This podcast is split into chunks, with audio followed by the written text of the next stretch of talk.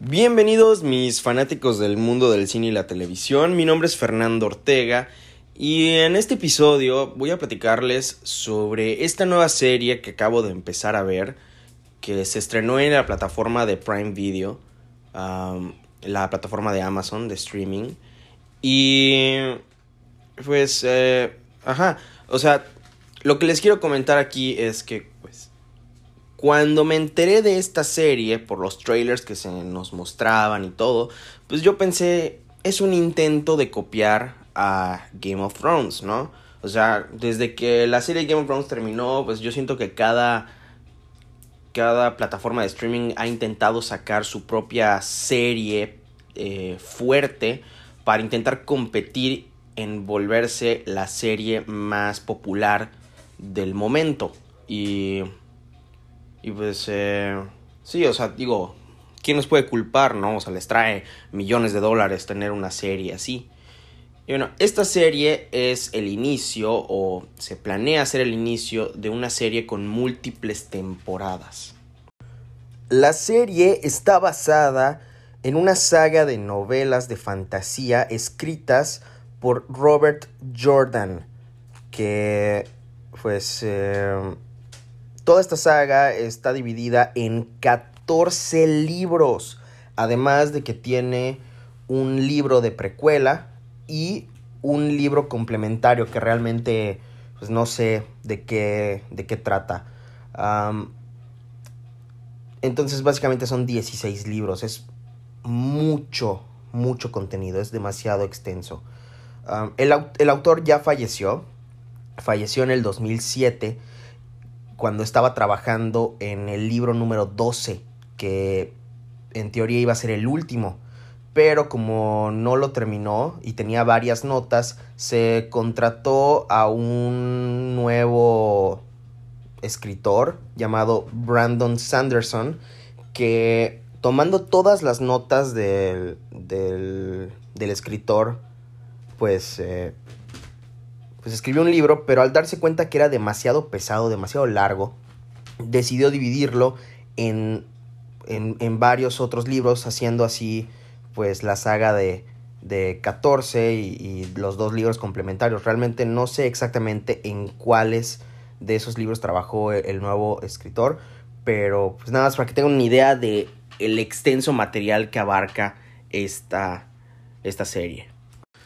El punto de este episodio que pues les estoy contando de esta serie no es solo mostrarles mi opinión acerca de esta nueva serie, sino explicarles un poco de la mitología detrás de todo este mundo de fantasía.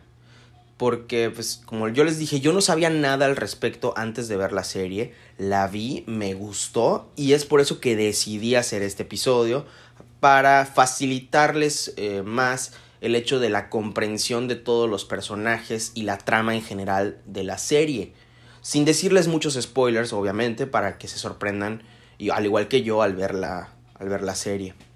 Uh, pero sí, entonces como son varios términos bastante nuevos y muchos personajes y pues demasiadas cosas que están pasando en este mundo de fantasía, pues obviamente sí puede ser un poco pesado, un poco tedioso y un poco difícil de comprender. Entonces por eso quiero hacer esto para facilitárselos a ustedes. Ok, entonces comenzando con toda la mitología de la Rueda del Tiempo, pues básicamente tenemos al creador, que es como el dios de este universo que creó tanto el universo como la rueda del tiempo. La rueda del tiempo es básicamente este gran poder o gran entidad cósmica que tiene entrelazadas las vidas de todas las personas en el mundo. Y lo que hace es básicamente que cuando una persona muere, esta rueda al dar la vuelta el alma de la persona vuelve a, la vida en, en, el método de la reencarnación. Y así la historia se va repitiendo y repitiendo y repitiendo. Entonces en este mundo básicamente existe la reencarnación. La rueda del tiempo está dividida en siete partes o siete, siete rayos que cada uno de, de estos rayos representa una etapa en la historia de la humanidad. Y la rueda del tiempo funciona gracias a la influencia del poder único, que es algo así como la fuerza de Star Wars mezclado con un toque de magia y, secretos ahí, ¿no? entonces, este poder único puede ser canalizado por personas en, en, el mundo, pero solo personas muy específicas.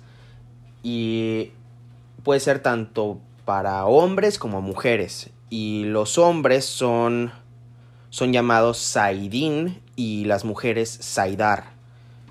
Entonces, eh, pues obviamente con todo, con todo este poder hay organizaciones más específicas enfocadas en aprender y controlar mejor estos poderes del, de, que funcionan a base del poder único. La principal organización que utiliza el poder único en los libros es conocida como los Aes Sedai o las Aes Sedai, ya que es conformada únicamente por mujeres. Eh, la, la, definición real del, del nombre Aes Sedai significa siervos de todos. Y bueno, donde hay luz siempre va a haber oscuridad, ¿no? Y es entonces que el creador tiene una contraparte llamada Shaitan, que en la serie es llamado el oscuro. Shaitan pues es aprisionado por el creador por muchísimo, muchísimo eh, tiempo. Y luego un experimento que sale mal por parte de los Aes Sedai de antigüedad, pues hace que salga una una pequeña influencia de Shaitan hacia el mundo. Y es entonces que, pues, obviamente el oscuro se vuelve el antagonista principal de la historia. Y él va prometiendo inmortalidad a quienes lo ayuden a conseguir su libertad. Y pues estos, estos seguidores son llamados los amigos siniestros. Un siglo después, eh, este comandante de la luz llamado Luz Therin Telamón, que es mejor conocido como el dragón, ah, lleva a un montón de soldados capaces de canalizar pues, el poder único y se encargan de intentar sellar la prisión en donde se encuentra Shaitan. Eh, pero el, oscuro inflige una maldición que conduce a que todos los canalizadores masculinos se vean afectados por el poder único, haciendo que se vuelvan locos, así que empiecen a, a perder la razón. Y es por eso que a partir de ahí los eh, los Aes Sedai se vuelven únicamente mujeres y cada vez que vean a un hombre capaz de canalizar los, los poderes del poder único, pues lo matan. Bueno, ahora regresando a lo de la locura de los hombres, pues eh, todos los hombres empiezan a utilizar sus poderes para causar desastres naturales a lo largo del mundo como tormentas, terremotos, tsunamis y todo es, toda esta época es llamada como el desmembramiento del mundo. Y pues obviamente esta maldición incluso afecta al propio dragón, a Lewis Sterling, que termina matando a sus amigos y familiares. Es por eso que él entra en un momento de cordura temporal y se suicida. Y pues como ya les dije, después de eso es que los Aes Sedai pues obviamente le niegan el acceso a los hombres a esta organización o básicamente vivir con el hecho de poder eh, acceder al poder único. Y pues la historia de la serie de Amazon comienza con la historia del primer libro, no con la precuela, que pues inicia con una Aes llamada Moraine, que junto con su guardián llamado Lan llegan a una aldea eh, en un distrito llamado Dos Ríos, eh, que se encuentra en un país llamado Andor, porque ellos creen que el dragón ya renació. Y existe una profecía que dice que el dragón eventualmente va a enfrentarse al oscuro y el oscuro va a terminar perdiendo la batalla. El problema aquí es que Moraine no sabe exactamente quién podría ser el dragón renacido, pero su instinto le dice que podría ser uno de los cuatro personajes principales, que son Rand, Matt, Perrim y Egwen. Son tres hombres, los primeros nombres que mencioné, y una mujer, que sería Egwen. Y pues básicamente así inicia la historia, como ya dije, que eventualmente nos va a llevar a la batalla final, que no les quiero decir muchos detalles porque tampoco yo quise averiguar muchos detalles específicos de todo esto, ya que quiero sorprenderme al igual que con usted, al igual que ustedes con todos los sucesos que pasen en la serie, porque se ve que tiene muchísimo potencial. Ah, pero básicamente la batalla final se llama Tarmon Gaidon, que es algo así como la batalla apocalíptica entre el dragón renacido y el oscuro Shaitan. Entonces, sí, o sea, se, ve que se viene algo grande. Y al tener demasiado contenido, pues tenemos muchísimo, muchísimo tiempo para, para estar viendo a estos personajes. Pero bueno, ah, ahora sí, vamos a adentrarnos a, a la serie como tal, mi opinión de lo que de lo que se nos presentó. Ya les di una historia para que entiendan mejor todo esto. No se preocupen, no voy a hablar con spoilers. Ah, nada más les voy a dar mi impresión general. Y, y sí, lo que espero, pues para un futuro. Como les digo, yo no sé nada de las novelas, no las he leído y no quise averiguar. Así que vamos a comenzar. Ok, como ya había dicho, pues yo comencé viendo la serie pensando que pues era una imitación de Game of Thrones, pero poco a poco me di cuenta que aunque al principio parece ser así, se va convirtiendo eventualmente en una serie totalmente independiente y diferente a Game of Thrones. O sea, todo este ambiente medieval pues sí se siente y todo el aspecto, pero pues es algo que a, a mí en lo personal me gusta, me gusta ese tipo de series, o sea, y no porque haya otra serie de aspecto medieval significa que sea una copia de Game of Thrones o del Señor de los Anillos. Simplemente es un tema que a muchísimos nos gusta y un tema en el que se puede explorar demasiado el aspecto de fantasía. Y sí, pero bueno. Eh, como parte del elenco principal tenemos a la increíble actriz Rosamund Pike interpretando a, a Moraine a Rosamund Pike la hemos visto en, en películas como Perdida, que vaya qué película, porque me fascinó y, y, o sea, tiene varios giros, es oscura, es un thriller, como a mí me encantan las películas. Y sí, entonces, ah, se me hace un poco raro ver a la actriz en esta serie de fantasía, pero hace un excelente trabajo. De hecho, tiene un monólogo muy bueno en uno de los episodios, no me acuerdo exactamente en cuál. Ah, la verdad es que yo solo he visto hasta ahorita tres episodios. Pero ya salieron cuatro y salen cada viernes. Y van a ser nueve episodios. Eh, si no estoy mal, el último episodio debe de salir el 31 de diciembre. Así, para terminar el año. Luego tenemos al actor Daniel Henney o Henny, como, como, lo quieran mencionar, realmente no sé cómo se pronuncia su apellido, que interpreta al guardián de Moraine, Lan Mandragoran, que tengo que admitir que a pesar de que no, no ha hecho demasiado en los episodios que he visto, pues eh, su secuencia de acción en el primer episodio me hizo enamorarme por completo de este personaje. Es ciertamente, creo que mi personaje favorito y del que espero más en esta serie. Así que ojalá y le hagan justicia. No sé qué vaya a pasar con él, pero, pero estoy muy emocionado. Este actor es mejor conocido por darle la voz al personaje de Tadashi en inglés uh, en la película de Big Hero 6, al igual que hizo pues su aparición en, en la película de X-Men Orígenes Wolverine interpretando al agente Zero.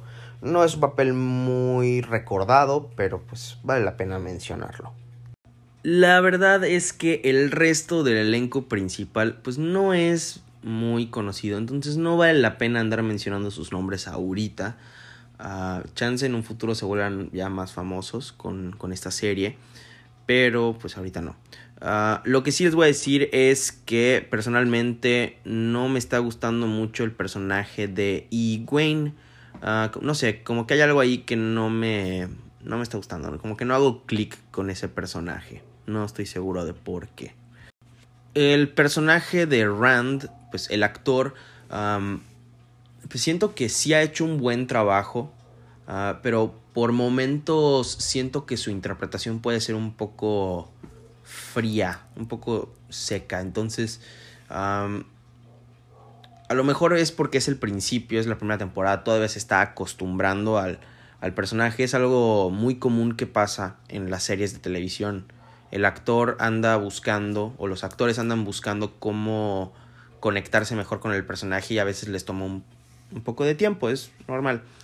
Eh, luego tenemos al personaje de Perrin, que en mi opinión el actor es el que ha mostrado, pues entre los cuatro posibles candidatos al dragón, el que, que ha mostrado mayor rango o, o mejores dotes de actuación, ¿no? Ah, o sea, realmente puedes ver el dolor en los ojos del actor por varias cosas que suceden en la serie que ya van a ver ustedes. Por último, de los personajes principales tenemos al cuarto posible ser de reencarnación del dragón, que es eh, Matt, que en mi opinión, entre los cuatro candidatos, creo que es mi favorito. Y también hace un excelente trabajo actuando, al igual que el personaje de, de Rand, el actor, pues... Eh, pues puede ser un poco seco a veces, ¿no? Pero ciertamente tiene un carisma que los otros no tienen y eso lo hace destacar un poco más. Entonces, eh, sí, o sea, en mi opinión creo que de, de todos los del elenco principal, el único que no me está gustando, gustando tanto como actúa es el de Rand. Pero ustedes la, que la vean, pues ya opinarán o, o lo mismo o diferente a mí. Pues cada quien tiene su opinión, ¿no? Con respecto a cómo va avanzando la, la, historia en la serie, pues como ya les dije, al principio puede ser un poco tedioso, un poco lento, uh, más que nada por la introducción de nuevos personajes. Espero que con toda la historia que les conté ahorita, pues ya se les haga un poquito más fácil. Uh, pero no tarda mucho en acelerar el paso. Y cuando lo hace, vaya que lo hace. O sea, de verdad hay una escena de pelea en, el primer episodio que les va a encantar. Porque los efectos especiales que se muestran ahí, los efectos de, del poder único, están increíbles, de verdad. O sea, se ve que, que Prime Video le mete mucho presupuesto a sus series. Y pues esta no es la excepción. Aún así, hay ciertos puntos en los episodios en los que yo sí siento que el CGI está pues muy muy notable, ¿no? yo soy alguien que prefiere muchísimo más los efectos prácticos a los de CGI, pero pues entiendo que pues hay momentos en los que es necesario el CGI porque hay cosas que no se pueden hacer únicamente con efectos prácticos. Pero pues como les digo, estos son pequeños detalles, o sea, no, no, es, no son efectos especiales en general en los que se puede notar este, este error. Con respecto a la música, ahí sí tengo que mencionar mi decepción. No es una música tan enigmática, o sea, no recuerdo, o sea, normalmente cuando es una una banda sonora, un soundtrack eh, enigmático, pues hay veces que se me queda varias horas y ando como que medio cantándolo en mi mente o, o silbando, chiflando. Eh, pues la tonada, pero ahorita mm, no es el caso, o sea, la música definitivamente no es el fuerte de esta serie. no es una mala música, nada más no es memorable. Con respecto al futuro de la serie, pues, o sea, sé por un hecho que ya está confirmada la segunda temporada y si no estoy mal, están a la mitad de la producción en el momento en el que está saliendo este episodio de, pues, recomendando The Wheel of Time. con respecto al futuro en la historia, mis expectativas y todo eso, pues yo siento que, y esto se los digo yo sin saber nada de los pequeños detalles de la historia, siento que se va a parecer un poco a al Señor de los Anillos o Game of Thrones, o sea que los personajes principales que están juntos en esta primera temporada, poco a poco se van a ir separando, ya sea por disputas o, o por diferentes caminos que tengan que tomar en general, y ellos van a empezar a contar sus propias historias importantes que al final se van a entrelazar para la batalla final contra el Señor Oscuro, ¿no? Entonces, esa es, como que mi expectativa, lo que yo espero. Realmente no sé si esto vaya a pasar, pero esa es mi teoría. Ah, también, también, también, antes de que se me olvide, tenemos la aparición de un actor español que muchos de ustedes reconocerán por haber aparecido en la serie de La Casa de Papel. Es el actor Álvaro Morte que interpreta a el profesor. Y él interpreta a un personaje llamado Logain Hablar. Entonces nada más para que los fanáticos de La Casa de Papel estén pendientes de esto, ¿sí? Y bueno, por mi parte eso es todo. Ah, nada más quiero dar unos pequeños anuncios ahorita. Ah, hay un episodio que, en el que estoy trabajando, en el que pues ah, estoy esperando a que yo termine de ver la serie que se acaba de estrenar en Netflix. Es esta serie Arcane, ah, basada en el juego de League of Legends. les quiero decir que yo no sé nada de League of Legends, no, no sabía nada antes de ver la serie, la estoy viendo y estoy preparando un episodio con unos invitados eh, especiales, unos amigos muy cercanos a mí que pues son más fanáticos de pues de esta serie, ¿no? Ah, estoy muy emocionado por este episodio. Tenemos una dinámica ahí muy padre que va a ser estilo entrevista en la que ellos nos van a dar eh, explicaciones sobre toda la mitología y el mundo de, de League of Legends y, y pues ellos van a dar su punto de vista sabiendo todo ese aspecto de los videojuegos y yo voy a dar mi punto de vista únicamente como espectador de, la serie, ¿no? Entonces, uh, siento que va a ser un episodio muy interesante. Estén pendientes en nuestras redes sociales, ah, en Instagram, para cuando pues saquemos ese episodio. Ah, estamos en Instagram como espaciogeek.podcast, así para que nos vayan a seguir. Y, y sí, ¿qué más? Este miércoles se estrena, eh, o sea, mañana, o sea, sí, mañana se estrena el nuevo episodio de, de Hawkeye, como todos los miércoles. Ah, no vamos a sacar un episodio de análisis de ese episodio, ah, pero vamos a ver qué personajes aparecen ahí. Y si no estoy mal, Mauri pues va a sacar un, un episodio explicando la historia de cualquier personaje que aparezca en el episodio si es nuevo y vale la pena pues contar su historia.